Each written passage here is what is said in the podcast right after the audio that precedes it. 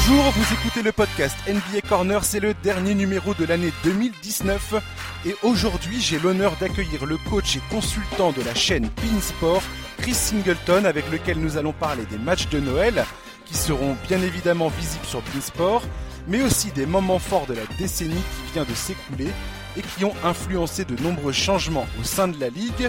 Bonjour Chris Singleton, je suis ravi de vous avoir parmi nous. Bonjour, hello everybody. Moi aussi, je suis très content. Alors, euh, je voulais vous poser une première question, euh, puisque c'est la première fois que vous êtes dans ce podcast. Quel est votre sentiment euh, général sur cette saison NBA qui a commencé il y a quelques mois maintenant? Oui, bah, je pense que c'est la première fois depuis, depuis pas mal d'années où on a eu tellement de changements et l'équilibre dans l'NBA. Donc pour l'instant, on vit une saison passionnante Ouais. Euh, on a vécu euh, la reine euh, des Warriors pendant très longtemps. Ouais. Euh, Aujourd'hui, il y a un bascule parce qu'il y a eu des départs importants. Les Warriors qui ont perdu Kevin Durant, qui est parti au net. Thompson qui a eu des ligaments croisés. Après, Steph Curry se blesse. donc, les Warriors se trouvent derniers. Ouais, voilà. Mais aussi, si on parle encore de, de, de conférence Ouest, euh, le retour des Lakers. Et ça, moi, un Californien, ça ne ah. peut pas me faire plus de plaisir euh, de voir cette équipe euh, au-dessus du pile et de retour vraiment dans la discussion pour gagner une bague.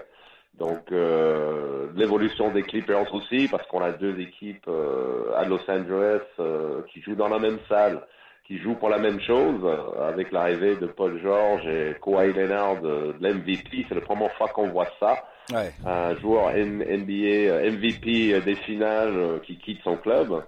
Donc euh, voilà, on a conférence Ouest passionnant et puis dans l'Est, beaucoup de inconnus, à part les Bucks, qui continuent à, à montrer que c'est une équipe à la poursuite de ce fameux titre. Donc euh, après derrière, il y a trois quatre équipes euh, voilà qui sont dans le débat.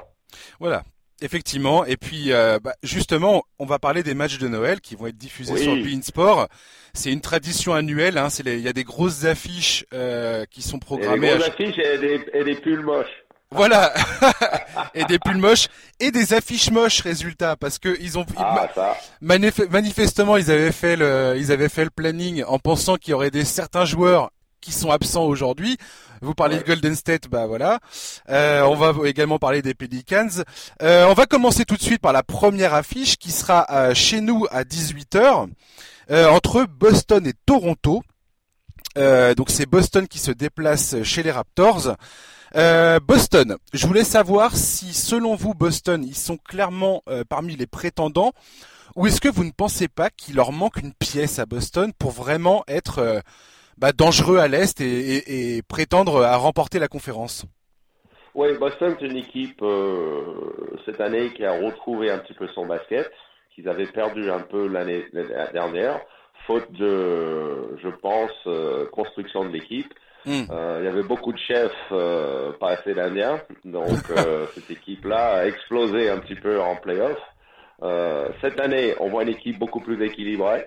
On voit une équipe où Brad Stevens a retrouvé un petit peu les valeurs des Celtics, hmm. des valeurs à lui aussi, c'est-à-dire un jeu collectif où le ballon bouge beaucoup. Jalen Brown et Tatum sont une grande force dans cette équipe. Euh, Hayward, euh, le problème, c'est avec ses blessures. Il est souvent blessé, mais il est revenu euh, à son niveau.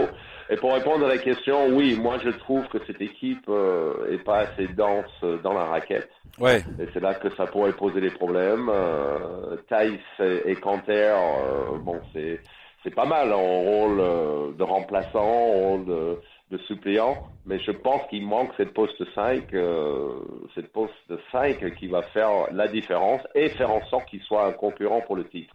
Moi, je ne crois pas qu'ils le sont aujourd'hui. Oui, bien sûr. Moi, j'ai l'impression qu'il manque de protection euh, au niveau du cercle, notamment parce que leurs principaux rivaux euh, à l'est vont probablement être les Bucks dont vous parliez tout à l'heure. Et on pense aussi à Philadelphie avec Joel Embiid. Euh, effectivement, pour passer ces mecs-là, et, et, Toronto d'ailleurs, Toronto risque de leur poser des problèmes avec Marc Gasol. Et moi, j'ai l'impression effectivement qu'en en termes de défense intérieure, Boston c'est un peu un peu léger, quoi. Bah, C'était un peu le cas l'année dernière, c'est le, le cas cette année aussi. Cette défense collective euh, qui, par moment, euh, surtout dans les moments décisifs où, où, ça se joue dur, dans le quatrième carton, mm. c'est là souvent euh, qu'ils ont, qu'ils ont perdu des matchs. on pense, on, pense savoir conclure l'affaire. Donc c'est vrai que cette défenseur euh, de cercle qui possède, et Pat Riley était le premier à dire, euh, les équipes qui gagnent des titres, c'est les équipes euh, qui ont des intérieurs. Bien sûr. Parce qu'il faut défendre dur, parce que le basket n'est pas le même en playoff qu'il est en saison régulière. C'est beaucoup plus demi-terrain. Donc là, il faut vraiment construire des blocs défensifs. La plupart des équipes ont compris ça. les Lakers, les Bucks, ils sont tous renforcés dans, dans le racket.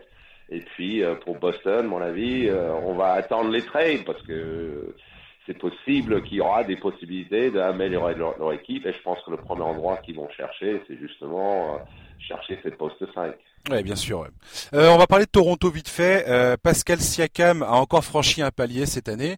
limite, on n'est pas encore en train de parler de lui pour un nouveau titre de Most Improved Player. Oui euh, ce qui est assez taré parce que c'est jamais arrivé. À mon avis, ça n'arrivera pas, mais mais c'est la preuve de la progression de ce joueur qui est absolument incroyable. Euh, alors Toronto, moi je suis pas, enfin je suis pas, je suis pratiquement certain qu'ils vont pas être forcément un contender à l'est. Par contre, je suis à peu près persuadé que c'est une équipe que personne parmi les prétendants, les sérieux prétendants, vont vouloir affronter en playoff j'ai l'impression. Oui, oui, c'est vrai, c'est vrai. C'est une équipe. Euh, moi, je dis qu'il surprend actuellement parce qu'on les attendait peut-être pas aussi haut. Avec la perte de Kawhi Leonard, c'est quand même une pièce euh, qu'on ne remplace pas comme ça. Bien sûr. Et ils l'ont pas fait. Mais ils ont toujours cette euh, cette capacité collective que Nick Nurse a, a mis en place depuis que lui est coach de, de l'équipe. C'est un entraîneur surprenant qui tactiquement montre des choses, des adaptations qui sont pas mauvais effectivement, Siakam est devenu à son poste euh, un des meilleurs joueurs parce que justement, il a cette marge de progression. Euh, il s'est amélioré beaucoup au niveau du shoot, donc euh, hmm. évidemment avec sa capacité d'attaquer le cercle, de finir des contre-attaques. Et puis, je trouve que Toronto, où ils sont maîtres, c'est chez eux. c'est très difficile de gagner à Toronto. Euh, mais bon, euh, après, en playoff, on sait parfaitement bien qu'il faut aller gagner à l'extérieur. Donc ça, c'est ça, ça c'est un peu compliqué. Moi, je dirais simplement que moi, je pense que Toronto ira aussi loin que que Kyle Lowry. Il, il, a toujours été une des clés de cette équipe. Euh, quand mm. lui, il a son niveau euh, maximal, il est vraiment très fort et il mène son équipe. Euh, euh, vers le haut. Le problème aujourd'hui euh, pour Toronto, c'est qu'ils ont quelques problèmes de blessures. Bien sûr. Pour, euh, il y a Van Fleet qui est blessé, Gasol qui vient se blesser, Powell qui vient se blesser. Donc il faut qu'ils essayent de tenir aussi haut que possible. S'il peut rester dans les quatre, pour eux, ce sera un grand avantage en playoff mais la saison est encore long, long, donc on hmm. verra bien. Ouais, et, je suis content que vous parliez de Nick Nurse et, et vous qui êtes coach, euh, vous devez euh, justement avoir un œil assez assez particulier sur euh, moi ce que je, ce qui m'étonne Nick Nurse notamment cette année c'est sur ses schémas défensifs déjà en finale NBA contre Golden State l'espèce de trappe assez incroyable qu'il avait mis en place pour pour freiner Stephen Curry. En conséquence du fait que les Warriors avaient euh, bah, n'avaient pas n'avaient plus Durant notamment dans l'effectif, ce qui était beaucoup plus facile à faire comme ça. Euh, cette année, on les on les a vus notamment face à Houston, face à face aux Lakers, face à d'autres équipes, leur manière de, de faire des espèces de prises à deux assez hautes pour forcer le porteur de balle à lâcher le, le, ballon et, euh, et, et, contraindre en fait les autres joueurs de l'équipe à prendre des tirs donc en fait, il sélectionne euh, qui va prendre des tirs. Euh, on, évite la superstar et on, laisse les autres essayer de faire la différence, quoi. Vous euh, vous en pensez oui, tout à fait. Ouais. Vous en pensez tout à fait. Nick... Ouais, ouais, c'est ça. Nick Nurse, je pense.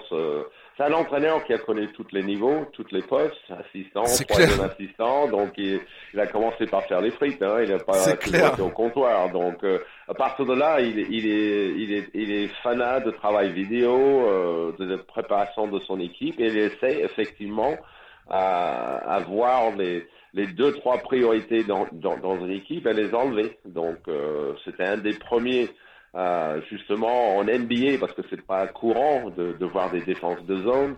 Euh, et comme vous dites, les prises à deux, euh, ça sur James Harden, on avait vu, euh, forcer les autres à jouer, et ça c'est ça c'est un très bon tactique, enlever les ballons de ses mains parce que tout passe par lui. Bien sûr. Et puis et puis aussi faire des boîtes, c'est-à-dire que mettre un seul joueur sur un joueur et puis derrière couvrir en zone. Donc tout ça c'est des choses nouvelles qu'on a vues. D'autres équipes commencent à à les copier un peu, mais c'est vrai que Nick Nurse, pour moi, c'est un des éléments euh, facteur X euh, de cette équipe. C'est rare qu'on parle d'un coach en NBA euh, qui peut changer euh, le cours d'un match, mais pour l'instant, je l'ai vu faire pas, pas, mal de fois. Ouais, et lui, entre lui et Brad Stevens, il y a un duel de coach entre Boston et Toronto qui est, qui est, qui est plutôt pas mal au final. Oui, parce que ça amène une dimension, une réflexion tactique. Ouais, ouais. Oui, alors les coachs NBA, des fois, ils sont assez carrés. Hein, c'est clair. Voilà, on fait comme ça, on défend la div, euh, on attaque le pick and roll, on fait que ça. Mais bon, je pense qu'il y a de la place pour l'évolution, surtout que, que les joueurs maintenant, ils ont beaucoup de capacité de, de s'adapter, de, de changer, beaucoup de qualité athlétique. Euh, hmm. Donc euh, voilà, il met tout ça en avant. En, en parlant de capacité athlétique, à 20h30, il y a pour moi probablement l'affiche la plus intéressante de la nuit de Noël, enfin de la du jour de Noël, on va dire. Milwaukee, Philadelphie à 20h30 en France. Euh, bah, je, je soutiens encore aujourd'hui que ça, ça, pour moi, ça devrait être la finale de conférence à l'est, bien que Philadelphie, euh, il patauge un petit peu euh, dans la choucroute. C'est pas facile la mise en place de, bah, des, les arrivées de Orford, de Judge Richardson la mayonnaise a du mal à prendre, j'ai l'impression, du côté de, Philadelphie. Milwaukee, on les sent beaucoup plus sûrs de leur basket. Et puis alors Giannis, il a, oh, lui, on parlait de Siakam qui a encore franchi un, un, cap. On peut dire la même chose pour Giannis, euh, qui pour moi est le clair favori pour le titre de MVP euh, à l'heure qu'il est pour faire la. Encore? Ah bah je pense. oui. Pour moi, je pense, mais après vous me dites hein, si vous n'êtes pas d'accord, c'est on, on, on, va on peut en débattre. comment vous la voyez cette affiche? C'est le premier match entre les deux clubs d'ailleurs de la saison. Oui, et puis je pense que c'est un match important parce qu'il y a toujours des matchs référents dans la saison. Tout le monde peut se jauger un peu et je pense pour Philadelphie, euh, je dirais que c'est plus important que Milwaukee parce que euh, Milwaukee, ils sont un peu sûrs de leur sort parce qu'ils ont une équipe qui fonctionne, qui voilà autour du grec, euh, voilà, qui va être et on parlera après, mais euh, quand on a vu le match euh, de hier contre les Lakers, euh, oui, effectivement, il n'y a pas de discussion, il est au-dessus du lot, il commence même à mettre des shoots à trois points, et ça, ça sera les clés pour lui. C'est sûr. Et les clés pour les équipes en face, comment défendre contre lui. Est-ce qu'on lui, est qu'on lui laisse driver? Est-ce qu'on lui laisse prendre des shoots à l'extérieur? C'est ça, c'est ça qui va être le clé. Mais je pense que, effectivement, Philadelphie, aujourd'hui, on pose des questions encore une fois, une équipe euh, qui gagne beaucoup à domicile, euh, euh, qui, qui, perd des matchs à l'extérieur. Donc, je pense qu'une des clés là-dessus aussi, c'est Ben Simmons, parce que c'est lui le meneur de cette équipe. c'est lui le joueur le plus athlétique dans cette équipe. Donc, donc voilà, on verra bien. Bien sûr. Et il y a beaucoup de critiques en ce moment envers Joel Embiid, notamment parce que Joel Embiid, on lui reproche notamment de pas assez jouer euh, dans la raquette, de pas assez jouer dos au panier et de s'éloigner toujours pour prendre des tirs à mi-distance ou des tirs à trois points où il n'est pas forcément euh, bah, d'une efficacité redoutable. Euh, vous, en tant que coach, c'est quoi le plus grand défi de Brett Brown pour essayer de faire fonctionner cette histoire?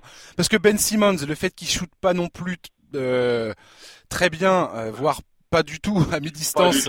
Voilà, euh, ça crée justement des problèmes de spacing. Euh, donc quelque part en bid, il est un peu forcé en dehors de la raquette pour éviter de de mettre trop de monde à l'intérieur. Comment Brett Brown va réussir à se dépêtrer de cette histoire? Ouais, je pense que le problème, on parle du basket, mais je prends le problème de Joel Embiid, c'est sa motivation.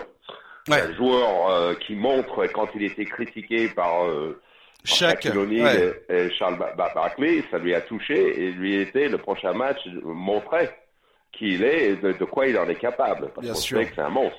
C'est un monstre qui, qui, peut jouer face au panier, qui peut jouer dos, qui a un, envergure physique euh, que d'autres joueurs n'ont pas. Et je pense que ça pouvait être euh, probablement un des meilleurs joueurs de NBA si, si chaque soir il va chercher c'est 30 points, c'est 15 rebonds, c'est 4 contre. Bien sûr. Tout est dans la motivation. Effectivement, le travail de Brett Brown, c'est de motiver ce joueur, et ce sera surtout au moment des playoffs, parce qu'on est à peu près sûr que Philadelphie va finir dans les trois premiers.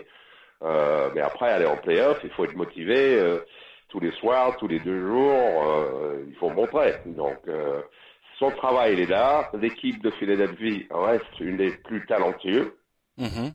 de l'NBA actuellement. Ouais, c'est sûr. Euh, mais dans un certain jeu. Je suis pas sûr sur un jeu demi-terrain euh, que c'est une équipe voilà qui peut fonctionner euh, au niveau.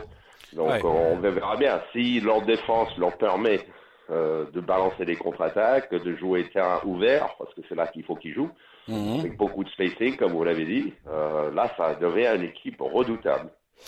Ouais, euh, pour revenir euh, sur les critiques de Shaq et, Charles Barkley en, envers Embiid, euh, ce duel entre Milwaukee et Philadelphie est assez fascinant aussi à ce niveau-là. C'est-à-dire que Giannis Antetokounmpo, c'est un mec quand on le voit sur le terrain, on sent que le mec il est à pleine balle tout le temps. Il y a, il y a pas de problème de motivation avec ce gars-là. On voit bien qu'il a envie d'être euh, un des meilleurs joueurs euh, de la ligue, le meilleur joueur de la ligue. Il a envie de, de vraiment s'affirmer en tant que tel. Et Joel Embiid, lui, à, contrario, c'est un mec qui euh, a l'air de traîner un peu des pieds, qui a, qui a, a pas l'air d'être présent mentalement tous les soirs. Et moi, je pensais que au moment de l'élimination contre Toronto en demi-finale de conférence Est l'an dernier, quand on le voit pleurer après le panier de Kawhi Leonard, se faire consoler par Gasol, on se dit mais euh, Embiid l'an prochain il va revenir plus fort, plus déterminé que jamais à vraiment asseoir sa domination. Et non, et, et moi je suis assez déçu par ça et je me demande ce qu'il lui faut à ce mec-là pour euh, bah pour se dire euh, faut que je faut que je m'y mette quoi. C'est assez étonnant. Maturité. Oui, Ouais, c'est ça, c'est un problème de maturité. Je pense. C'est un Ouais. gamin. C'est on le voit. Ouais. C'est vrai qu'on a vu le côté sensible un peu. euh, après cette défaite, euh, voilà, il était très tou- touché. Mais tu sais, les joueurs avec du talent comme ça, et effectivement, le grec, c'est exactement à l'opposé. C'est ça. Moi, c'est le seul joueur quand j'avais été faire l'All-Star Game à, à- à Los Angeles qui jouait à fond. Ouais. Les autres, ils jouaient en marchant. Mais lui, chaque épreuve, c'est de prouver. Et je l'ai vu sur l'interview aujourd'hui où il dit, moi, j'ai de la chance, je suis très humble, moi, je suis là aujourd'hui, euh, moi, j'étais pas un premier tour de draft, euh, euh, effectivement, moi, j'ai tout à prouver. Donc, il a fait l'année dernière étant MVP, mais le dernier, euh, je pense, validation pour lui, c'est effectivement aller gagner une bague. Parce que tant que tu es pas champion, tu as pas la même euh, valeur que des joueurs, euh, voilà, qui ont, euh, qui, qui ont gagné des finales. Donc, euh, lui, sa mission, c'est ça. C'est maintenant, oui, je suis un des meilleurs joueurs de la ligue, mais euh, je serai reconnu euh, quand j'amène mon équipe euh, au, au, au titre. Ouais, tout à fait. Et puis, alors, quand on voit la saison déjà stratosphérique qu'il a sorti l'an dernier et que cette saison, il est encore au-delà de ce qu'il a fait l'an, passé, je veux dire, c'est c'est incroyable. Les stats qu'il aligne sont sont, sont historiquement jamais vus pratiquement. Enfin, c'est Oui, parce qu'il, ouais, parce qu'il, oui, parce qu'il ne lâche jamais. Il est toujours à l'assaut du cercle. Il, il connaît ses qualités. Et puis, il travaille pour s'améliorer. C'est un jour euh, pendant l'été qui travaille énormément. On a vu par, par son adresse à mi-distance. Ouais. C'est un joueur qui est encore euh, perfectible parce que déjà au niveau lancer franc, euh, un joueur euh, doit être impeccable parce qu'il va avoir beaucoup de fautes dans les fins de match. Parce Ouais. que la tactique qui va être aussi, euh, au lieu de lui laisser shooter à trois points, de lui laisser aller marquer facilement, euh, voilà, on va faire des fautes sur lui, euh, obliger lui à aller sur la ligne de lancer franc.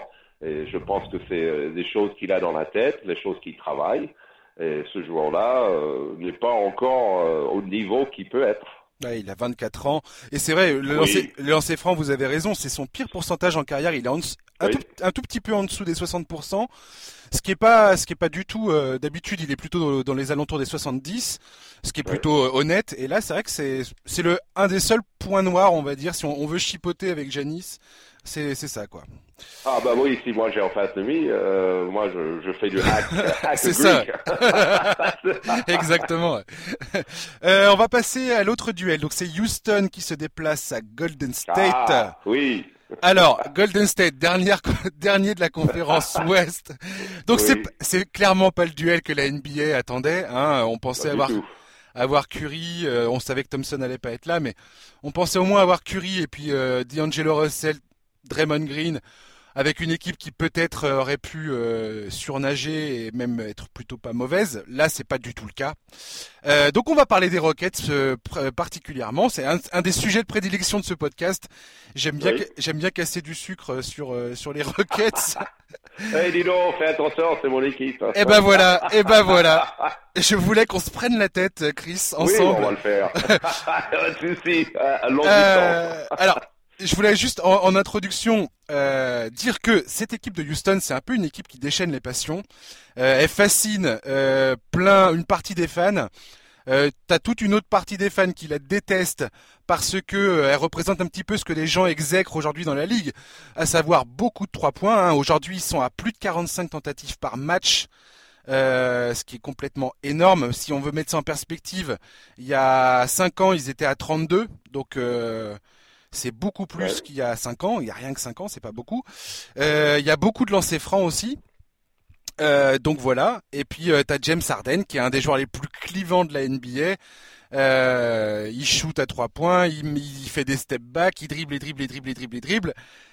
Chris, pourquoi c'est ton équipe Houston? Qu'est-ce que tu, comment tu la défends toi? Ça doit être le maillot. Ça fait longtemps, ah. même avant que James Harden est arrivé. J'ai toujours aimé cette équipe-là. Équipe de cœur. Mais, euh, bon, ça, ça fait partie des équipes. Bon, c'est vrai que c'est une équipe euh, par, par moment qui est très frustrant parce que parce qu'on les voit faire des matchs des fois. Euh, comme hier, ils ont battu les Clippers. Bon, très belle victoire. Euh, oui, très belle victoire à Los Angeles. Donc, ouais quand on commence à douter de cette équipe, il commence et il sort des matchs. Et là, on a vu euh, ce qui pourrait être, euh, voilà, le, la clé de, de Houston. C'est pas James Harden. James Harden, il va toujours nous faire euh, un soir, il va nous mettre 50, un autre, il va nous mettre 28, un soir, il va mettre 315 à 3 points, un autre soir, il va mettre 10 sur 17. Ouais. Il, il, sera toujours James Harden. Le clé de cette équipe-là, c'est Westbrook. Euh, hier, il met 40 points, il est, il est à droit à 3 points, il, attaque le cercle. Donc, euh, effectivement, les Rockets ne peuvent pas avoir qu'une équipe qui shoot à 3 points. Ouais. Il y a aussi l'évolution de Capella aussi, pour moi, qui est important. Qu'il soit impliqué offensivement. Euh, et c'est ça, quand il commence à faire ça, les Rockets deviennent une équipe normale. Ouais. C'était un match ah. vraiment Westbrookien euh, contre les Clippers hier soir. Euh, comme vous dites, il marque 40 points et en même temps il perd 8 ballons. Euh, il shoot 30 tirs, il est à 40% je crois au tir, un truc comme ça, mais avec une énergie folle sur le terrain ce qui euh, compense un petit peu bah, un certain manque d'adresse. Moi, c'est ça qui me fait peur avec Houston, c'est son manque d'adresse au tir, notamment c'est euh, un peu moins de 23% à 3 points. Euh, J'ai deux questions pour vous concernant Houston. Il y a deux choses moi qui me qui m'inquiètent concernant cette équipe et, et c'est les raisons pour lesquelles je pense que Houston n'est pas tout à fait un prétendant au titre à l'Ouest aussi fou que ça pourrait ça pourrait paraître. Première chose, je pense que James Harden débauche beaucoup trop d'énergie pendant la saison régulière, ce qui est impressionnant, mais pour moi, il se crève en saison régulière et que ça finit par le rattraper en playoff. Et deuxième chose, je pense que l'arrivée de Westbrook ne colle pas au jeu de Houston justement par rapport à son manque d'adresse, à ses pertes de balles et au fait que il est capable de faire un match comme hier soir face aux Clippers où il a des éclairs de génie, une énergie folle et c'est incroyable, mais que c'est pas tenable sur une série de playoffs et je pense que c'est exactement la raison pour laquelle il risque encore une fois de tomber en playoffs. C'est une bonne analyse, monsieur. C'est pas mal. Merci, ça me touche. maintenant, maintenant, allez, allez. Moi, moi c'est pas vraiment le stratégie euh, qui qui me euh, qui, qui me plaît pas, c'est le stratège. Euh, moi, je suis fan des Rockets. Je suis pas fan de Mike D'Antoni. Ah. Euh, je l'ai vu euh, pendant les playoffs, euh, qui s'adapte pas, euh, qui n'a pas la capacité. Il va vivre ou mourir avec avec sa philosophie. Effectivement, la philosophie, c'est vrai ça, c'est de shooter euh, autant à trois points que possible. C'est vrai. Euh, maintenant, l'histoire de James Harden, c'est vrai qu'il débauche beaucoup d'énergie. Euh, parce que c'est pas seulement un shooter à trois points, c'est un joueur qui attaque le cercle, bon, on va pas lui dire qu'il se crève en défense. il se rattrape un peu à ce niveau-là. Le garçon, c'est un toréador en défense. Il, il secoue le truc rouge et puis le mec il passe.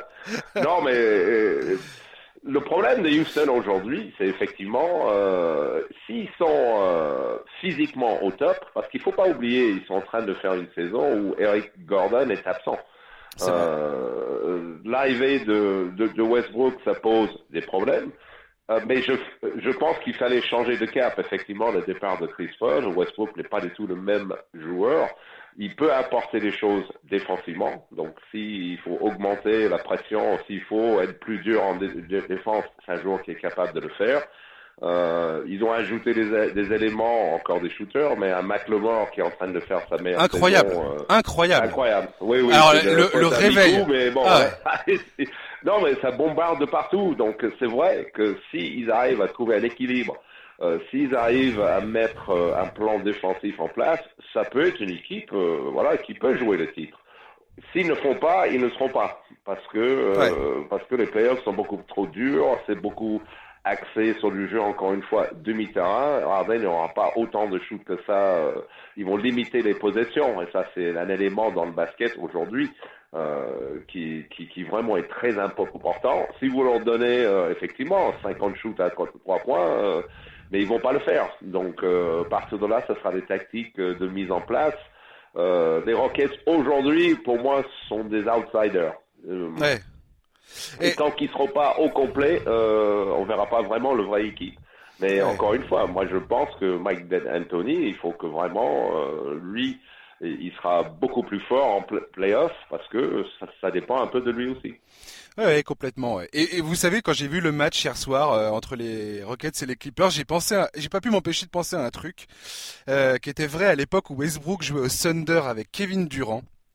Oui. Et on critiquait toujours Westbrook parce qu'il prenait plus de tirs que Durant.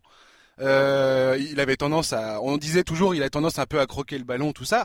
Or, les statistiques montraient que quand Westbrook prenait plus de tirs et prenait plus de place en attaque que Durant, euh, le Thunder était plutôt euh, très efficace et gagnait plus de matchs.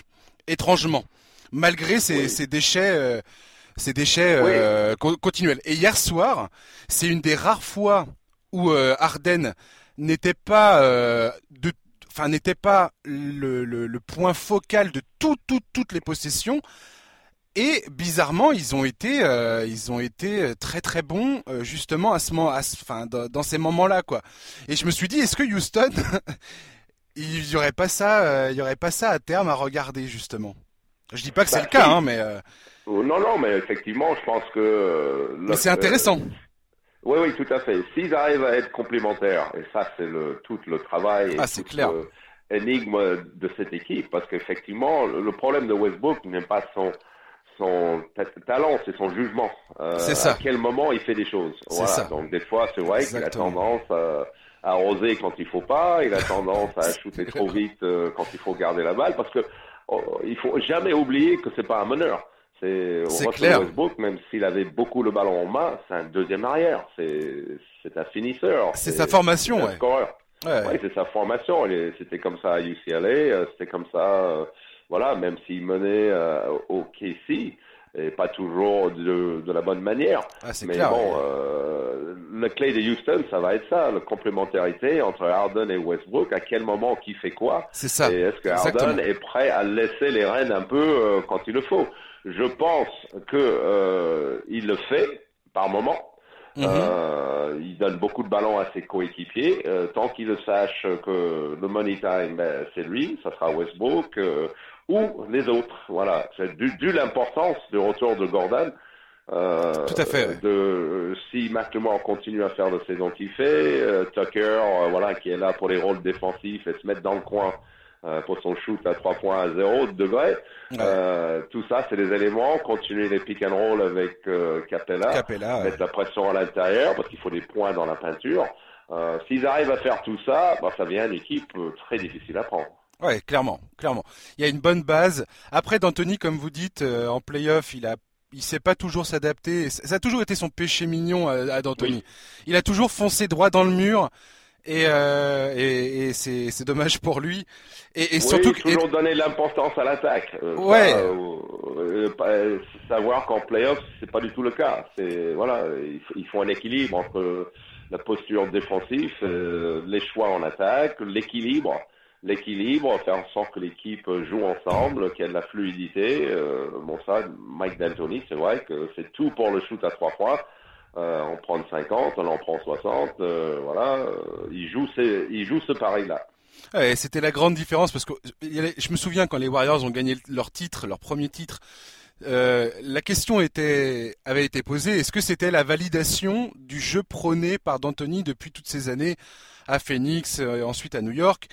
Et donc tout le monde disait oui, bien sûr, mais Steve Kerr euh, a importé euh, ce, cette, comment dire, ce jeu axé sur le, le, tir extérieur parce que le mec il a Thompson et Curry dans son équipe, forcément c'est ce que tu fais, euh, mais il a aussi su il est beaucoup moins rigide, Steve Kerr. Il a aussi su euh, transposer des choses qu'il a euh, qu'il a pris chez Popovich, qu'il a pris chez Phil Jackson. On voit bien que Steve Kerr c'est la, la, parfaite synthèse entre ses expériences euh, passées de joueur et et ensuite general manager à Phoenix où il était il était patron ah, de, de Mike D'Antoni. Donc absolument. Oui, oui, non, absolument, parce que Steve Kerr, euh, voilà, il faut pas oublier, qui a justement joué pour Phil Jackson, qui a joué à côté de Michael Jordan, euh, que lui a compris euh, que pour gagner des titres, il faut que les, les, autres soient impliqués. Donc on a cette fluidité parce que c'est vrai de dire que les Warriors, ils ont changé un peu la tendance de l'NBA avec tous ces shoots à, à trois points, mais avec le minimum de dribbles. C'est toujours été une équipe où le ballon bougeait beaucoup. C'est une équipe euh, qui a toujours été une des meilleures au niveau des passes décisives. C'est ça. Euh, et c'est une équipe qui défendait. Euh, savait défendre quand il fallait, justement pour créer de l'attaque, pour créer le jeu rapide. Euh, mais parce que cette illusion d'une équipe euh, qui shoot qu'à trois points, c'était pas du tout les Warriors. Il y avait beaucoup de construction dans l'enjeu, beaucoup de mouvements, beaucoup de fluidité, un minimum de dribble. On sait que Thompson était un des meilleurs joueurs en sortant d'écran, sans dribble. Euh, voilà, il utilisait le minimum de dribble. C'est ça. Curry, pareil. Donc c'est vrai que cette notion, qui n'ont pas tout à fait tout le temps les Rockets, ils étaient chez les Warriors. Alors maintenant, je vais parler aux Californiens qui est en vous, euh, Chris. On va parler des Clippers et des Lakers, euh, qui donc euh, cette affiche sera à 2 heures du matin en France. Donc ce sont les Clippers qui jouent aux Lakers. Et avant, avant, avant vite fait de, de parler de, de, la confrontation des et de ce que vous pensez de ce duel entre les deux équipes de Californie, enfin de, de Los Angeles, je voulais vous parler d'un débat que je trouve assez fascinant sur les réseaux sociaux.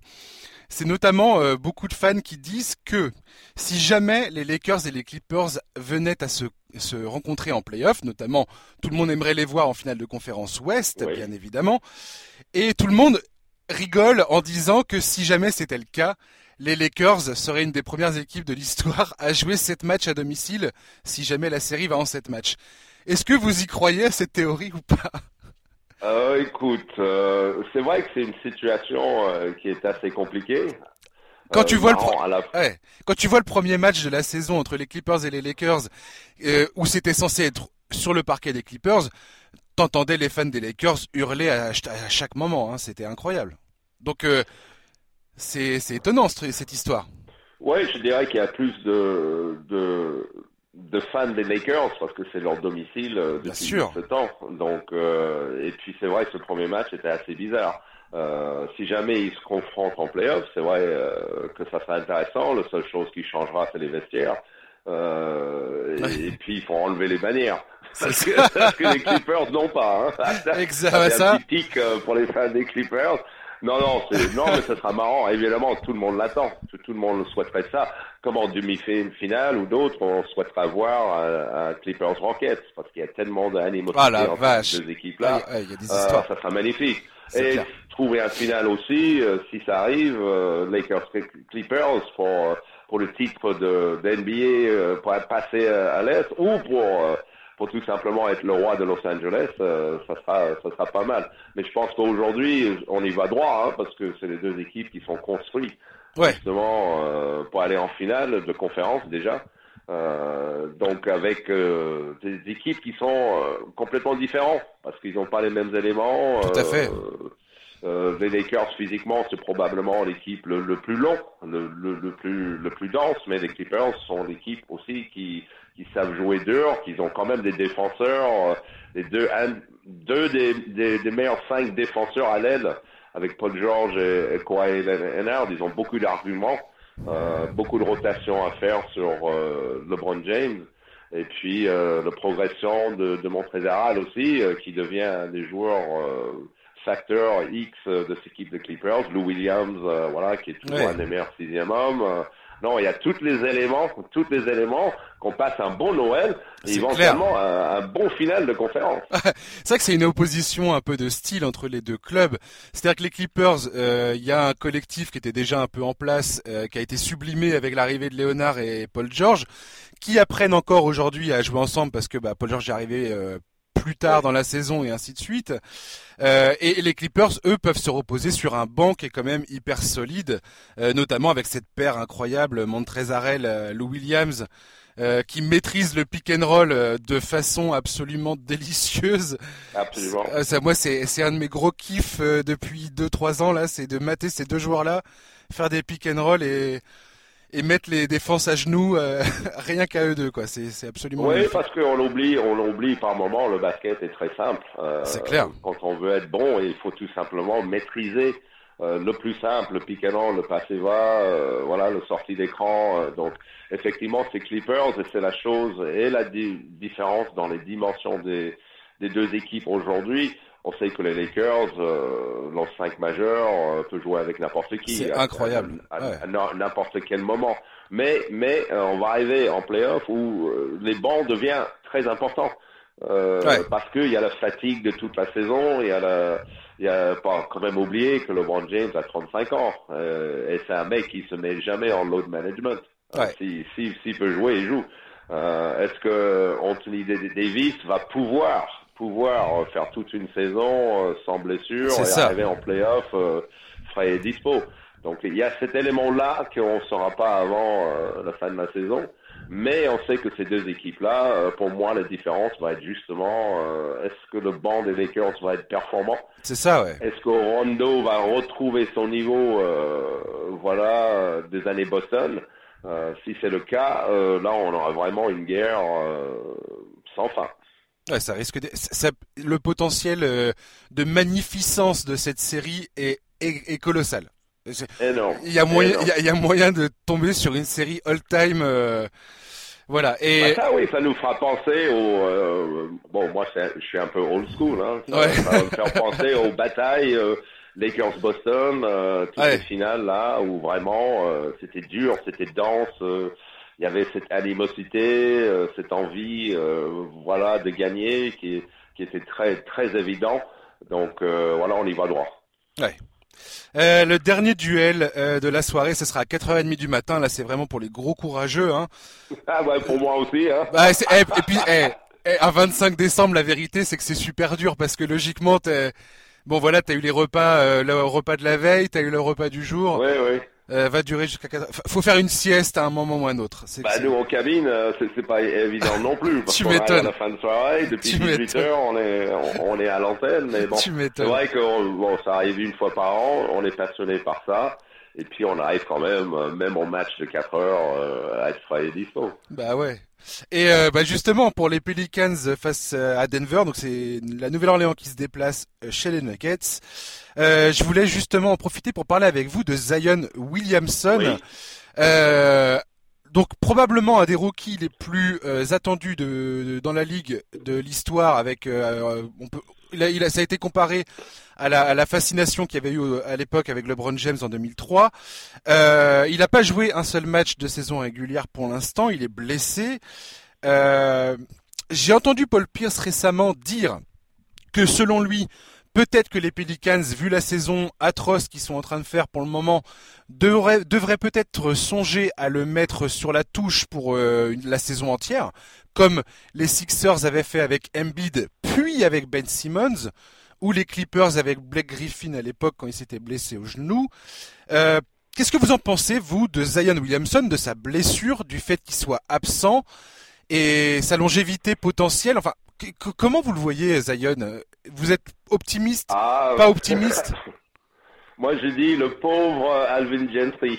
ah ouais, bah ça, ça c'est Qui clair. était tellement content cette soirée de loterie. Ah ouais. Qui, qui, bon, c'est vrai pour le Nouvelle-Orléans qui perdait Davis, euh, c'était la résurrection Ouais. de, de leur, leur équipe euh, avec l'arrivée de Ingram, euh, le- Ball, euh, tout ça, c'était pour construire une équipe jeune, une équipe, voilà, qui pouvait faire venir les fans euh, et puis faire une saison, euh, même s'ils auraient peut-être pas joué pour, pour les quatre premières places, on aurait une équipe, euh, voilà, que dans l'avenir, Ouais. ça pouvait être éventuellement euh, une équipe de top 4.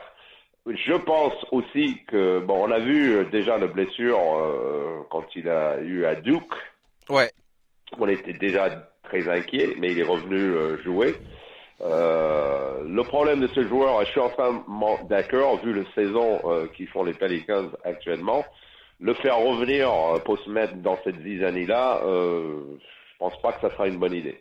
Ouais. Euh, ça peut sauver moralement la saison, mais sportivement, euh, je vois pas le bénéfice de, de, de faire revenir un joueur qui, qui, mon avis, euh, et là je suis très inquiet, euh, qui a un jeu qui est quand même dépendant de, de son physique, euh, de son décollage, Clairement. de son atterrissage.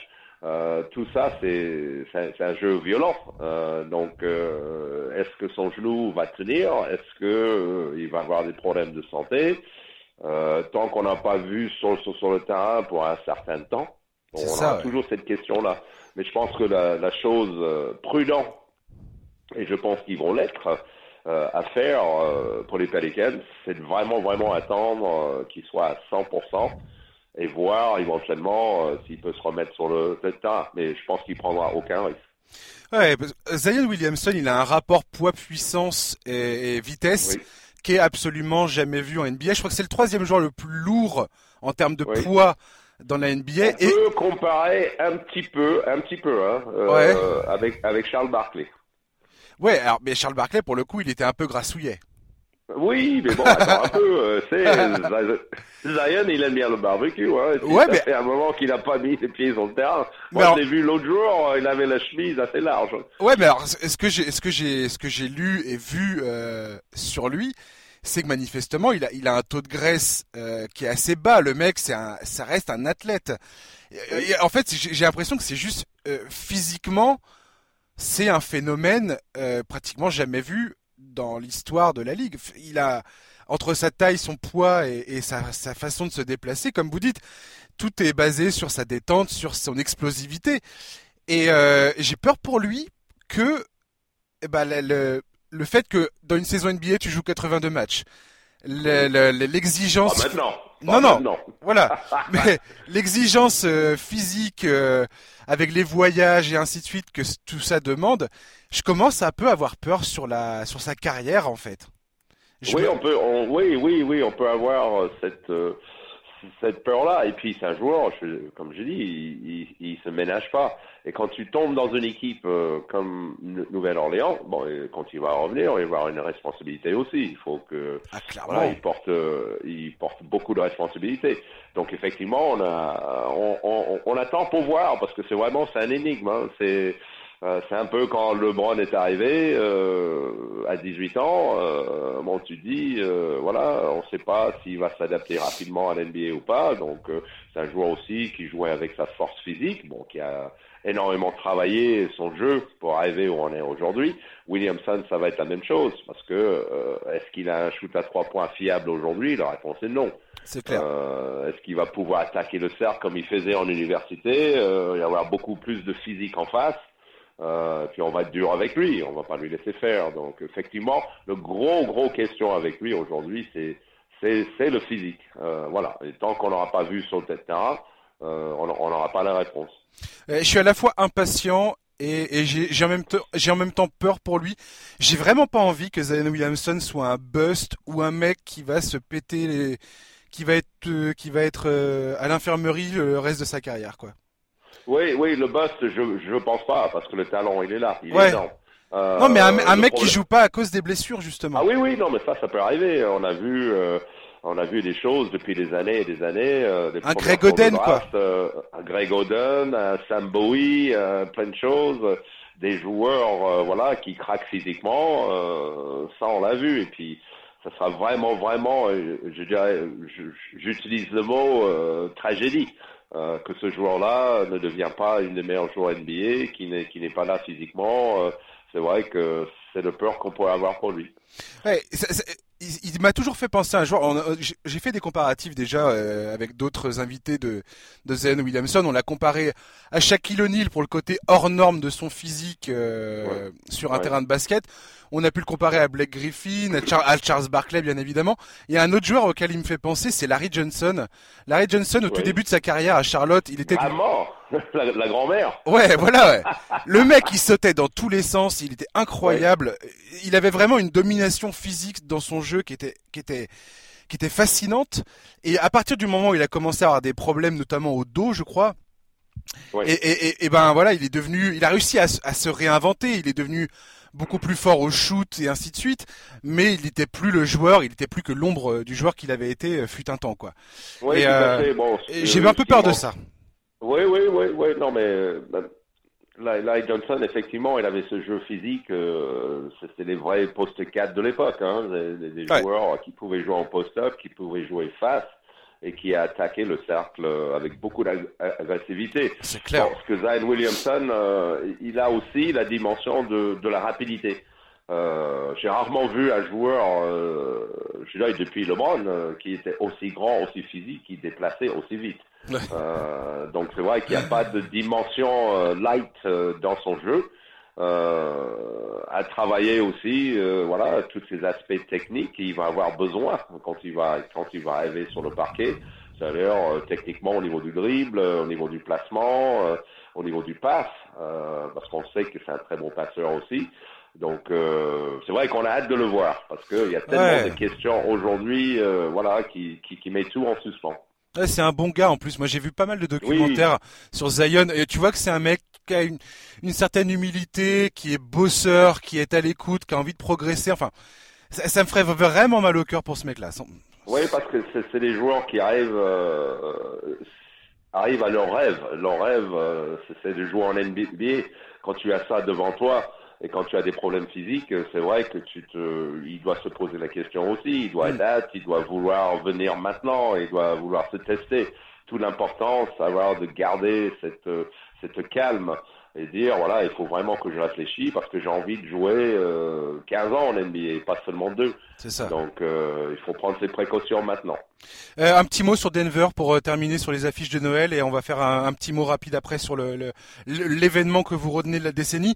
Denver euh, pour vous, c'est elle, elle est comment cette équipe dans la conférence Ouest? Ils sont ils sont plutôt bien euh, en termes de classement. Euh, malgré un début de saison de Nikola Jokic un peu euh, en, dedans, j'en ai parlé dans le dans le précédent podcast avec Bastien de Trash Talk où on se disait que Jokic euh, bah il a pas fait un début de saison hyper encourageant, mais ça n'empêche pas Denver de gagner et de bien figurer à l'Ouest. Vous la voyez comment cette équipe, notamment avec ses jeunes talents, Michael Porter Jr. là, il commence à montrer deux trois flashs. vous la... c'est quoi votre opinion sur Denver? C'est un énigme pour moi. Ah oui? Euh, vu leur bilan, qui, qui, est très bon, oui, qui est très bon, c'est une équipe qui, qui, qui gagne moche, euh, qui laisse filer certains matchs, euh, je pense qu'ils devraient gagner. On les attendait de tout en haut. Pour l'instant, ils y sont, ils, ils, sont pas loin, mais euh, cette équipe qui a... Et la raison que je dis ça, c'est que il n'y a pas eu autant de changements que ça dans le base, euh, dans le base de leur équipe. Euh, ils ont toujours été une équipe euh, qui utilisait bien son banc. Je crois que Mike Malone il faisait un, très bon travail à faire tourner ses, ses joueurs, à mettre mmh. certains joueurs comme Beasley euh, vraiment euh, en, en, en, évidence. Euh, cette année, ils ont Grant euh, qui, qui est là. Je pense que c'est un atout voilà, qui, qui est très précieux parce qu'il amène une dimension athlétique physique. Porter Junior, c'est vrai, ils sont en train de le regarder. Il a du temps de jeu c'est un joueur voilà qu'on attendait un peu aussi parce qu'il a eu des problèmes de blessure. Mais cette équipe de Denver a des passages à vide énormes défensivement, qui fait des fois qu'il se met, euh, il, se met en danger. Et la question qu'on a posée depuis le début de saison, ça va un peu mieux euh, avec Jokic, c'est qu'il est arrivé aussi euh, un peu l'homme Michelin. Hein, donc, avec du mal à se déplacer, fatigue le fin de match. Euh, bon, son talent, il n'y a, a, aucun souci. Euh, mais je pense que Denver n'est pas encore au niveau euh, où il doit être pour dire euh, on va aller gagner un titre. donc, on va voir comment ça se passe dans la deuxième partie de la saison. Jamal Murray, quand il est bon, c'est vrai que Denver est très bon. Euh, mais c'est une équipe des fois qui dépend beaucoup trop de leur shoot extérieur. Euh, je l'ai vu l'autre soir euh, prendre 40 shoots à 3 points, oubliant un peu le jeu, le jeu intérieur et venir arracher des matchs où ils étaient en difficulté. Et donc c'est une équipe. moi, je dis aussi que Paul Millsap, c'est une des clés. C'est le hmm. vétéran, celui qui a le plus d'expérience. quand il revolte, bah, souvent cette équipe-là arrive à passer un cap. Donc, euh, je sais que ça, il a envie parce que c'est un agent libre. Hein. donc, lui, euh, il a envie de faire une saison. Ils essayent d'amener Denver euh, en haut de la pile. Ouais, complètement. Ouais. On verra ça, ouais. Denver, je sais pas trop. J'arrive pas à les mettre en, malgré qu'ils soient troisième à l'Ouest, je crois. Ouais. J'arrive pas à les mettre en haut de la, enfin, à, les, considérer vraiment comme un, sérieux prétendant. Aujourd'hui, on peut pas. Ouais, ouais. On peut pas parce qu'ils n'ont pas, pas démontré assez de régularité dans leur dans leur jeu, dans leur performance. Euh, c'est une très bonne équipe, mais mais euh, qui qui n'a pas encore, euh, qui qui n'est pas aussi euh, près du titre que ça. Ouais. On va finir Chris Singleton. Vous allez me donner euh, l'événement pour vous de la dernière décennie qui oui. euh, a marqué un petit peu cette, qui pour vous représente vraiment cette décennie basket qu'on a vécue euh, en NBA. Je ne sais pas s'il représente ou pas.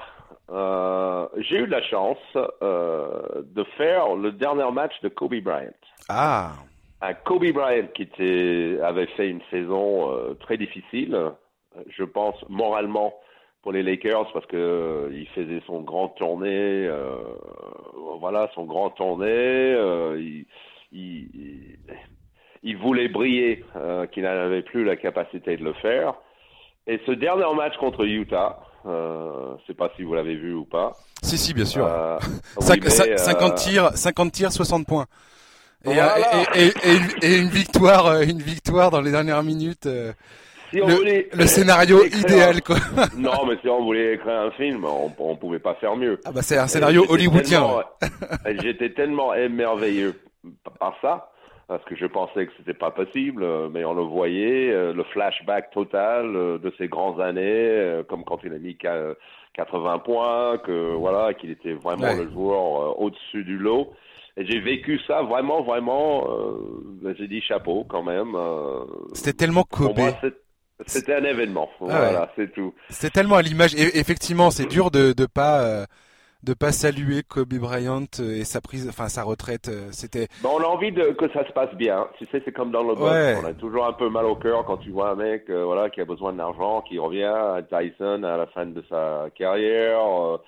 George Foreman, tous ces joueurs, tous ces boxeurs-là qui revenaient à 40 ans, 45 ans, voilà, et, qui tombaient par terre.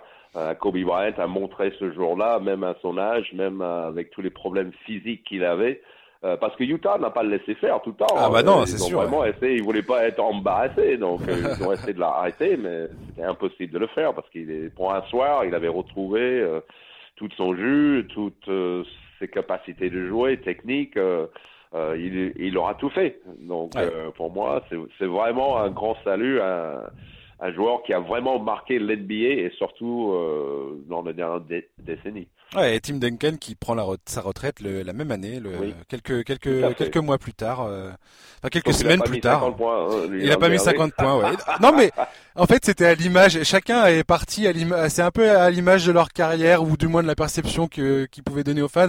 Bryant il est parti dans un espèce voilà comme vous dites un, un espèce de coup d'éclat incroyable digne d'un scénario. Euh, d'un blockbuster. Il, il, a pris son hélicoptère, il est rentré chez lui. C'est ça. Et, et, Tim Duncan, il est parti en, en demi-finale de conférence euh, sur le parquet du Thunder en pointant du doigt euh, timidement la foule et puis en partant, euh, en filant dans les vestiaires. À, à, sa manière de faire. je pense que les deux, ils sont partis de la manière qu'ils ont qu'ils ont joué pendant 20 ans, tout simplement. Moi, il y a deux trucs qui, qui m'auront marqué dans cette décennie particulièrement.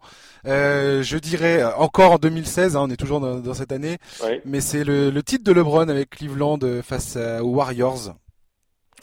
Oui, Euh, ouais, parce, parce qu'on l'attendait pas déjà. Ouais, puis alors les Warriors qui gagnent qu'il a- soix- 73 matchs et qui perdent le 3-1 euh, l'avant- avec tout ce qui s'est passé, on va pas on va pas faire on va pas faire les comptes maintenant mais Ouais. mais tout le symbole de ce truc-là et puis euh, le fait que ce mec-là ait quitté Cleveland donc de- en 2010 au tout début de la décennie Oui. soit parti à Miami ait été critiqué très très sévèrement on, a- on attend brûlé. voilà, Ouais. on a tendance à oublier le déferlement de haine qu'il y a eu à son encontre en disant ah mais il prend un raccourci pour aller gagner le titre et gna gna gna. Ce, qui est- ce que je- ce sur quoi j'étais pas j'étais pas j'étais j'étais assez d'accord avec ça à, la- à cette époque je me souviens très bien. Et, et là ce retour à Cleveland cette victoire face aux, Warriors et la manière euh, le, le scénario le comment ça s'est déroulé. Et ben voilà le, je, je me suis dit bah Ouais, c'est- euh, magnifique on- c'est magnifique parce que, sport, oui, on sait que le sport est, est collectif, mais cette finale-là, il a vraiment, vraiment mis l'équipe sur son dos. Euh, il a tout fait.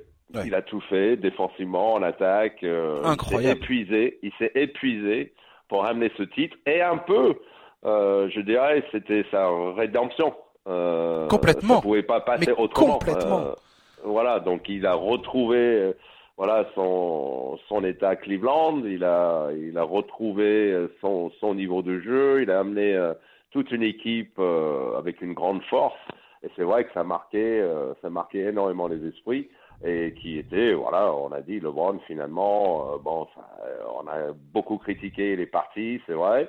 Euh, mais il est revenu, il est revenu, il avait le courage euh, de, de revenir, je veux dire, euh, euh, que son nom soit plus sali, que voilà, LeBron James, euh, il, il comptait vraiment pour beaucoup dans l'État d'Ohio euh, et pour cette équipe de Cleveland.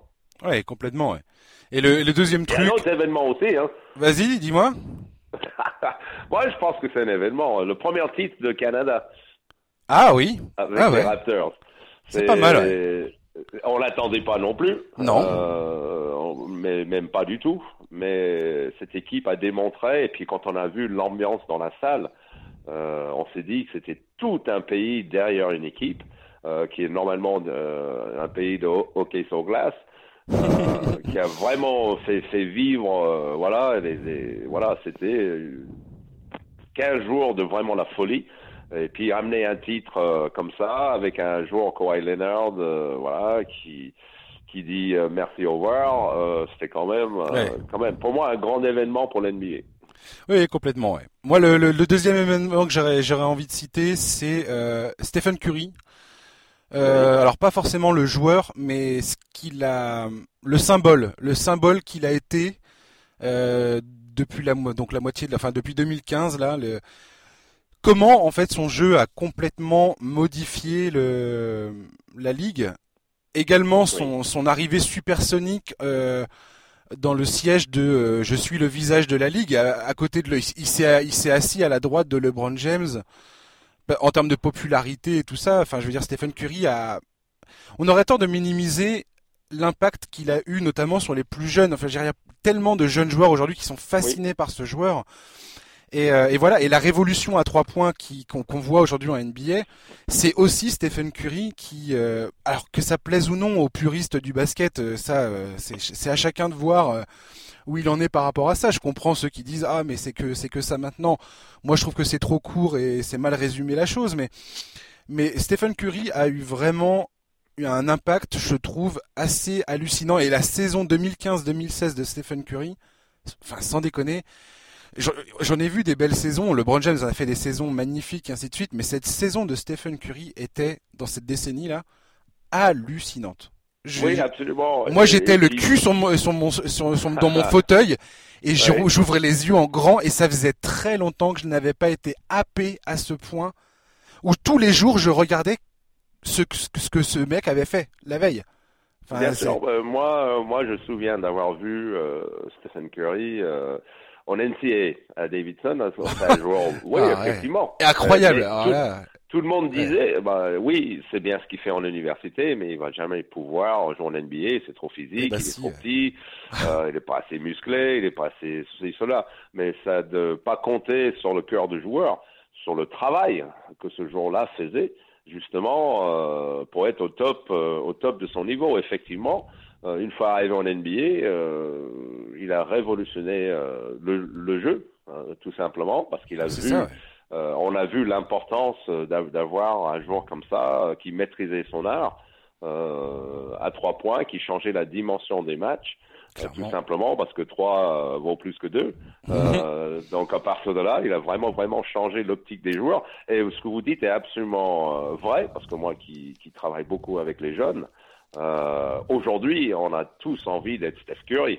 Euh, tout le monde veut faire des concours de trois points, tout le monde a son maillot, euh, tout, le monde est en, en adoration de ce, ce joueur-là pour des raisons basket et pour des raisons en dehors. C'est un garçon euh, très humble, Hmm. euh, voilà, qui sait d'où d'où il vient. Euh, même s'il a un, un père qui a joué en NBA, c'était pas facile pour lui. Bien sûr. Il a son frère qui joue en NBA aussi, donc cette famille, voilà, c'est c'est vra- vraiment une histoire de basket, voilà, avec des rêves, avec des du travail, parce que mettre des shoots à trois points comme ça, c'est pas que des shoots tout seul. Il faut vraiment travailler pour arriver à ce ni- niveau-là d'être efficace. Non mais c'est euh, incro- incroyable. On- on- moi je trouve qu'aujourd'hui il est sous-estimé Ste- Stephen Curry dans sa dans l'impact qu'il a sur le jeu et à quel point sa, sa seule présence sur un terrain.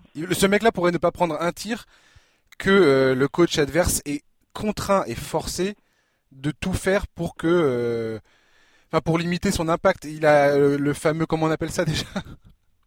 Quand le, le, le, le fait d'attirer les, les défenses. euh, Oui, oui, tout à fait. Et puis, bon, l'espacement du terrain. C'est ça, euh, le, le jeu de basket est, est, est un jeu d'e- d'espace. Il faut créer des espaces. Donc, quand tu es un shooter comme ça, tu es obligé de, de mettre beaucoup d'attention sur lui. Et ça ouvre, ouvre les espaces euh, pour, pour les autres. Mais on a vu la dimension de joueur aussi quand, quand Durant est arrivé. Euh, ça n'a pas changé le valeur de, de, de joueur. Il a Pas eu du tout. euh, autant d'importance.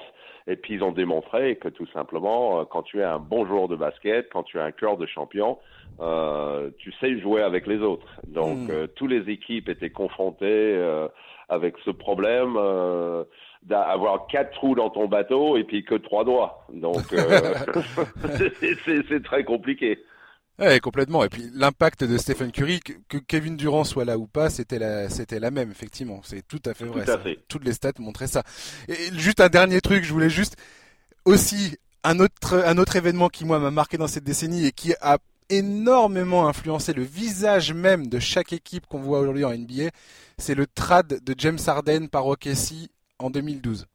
Oui. Et j'ai j'ai regardé ça l'autre fois et quand on voit toutes les ramifications, tout ce que ça a impliqué, toutes les décisions qui ont été prises ensuite par les équipes en fonction de, ce- de cet échange qu'il y a eu au tout début de la décennie, c'est assez incroyable.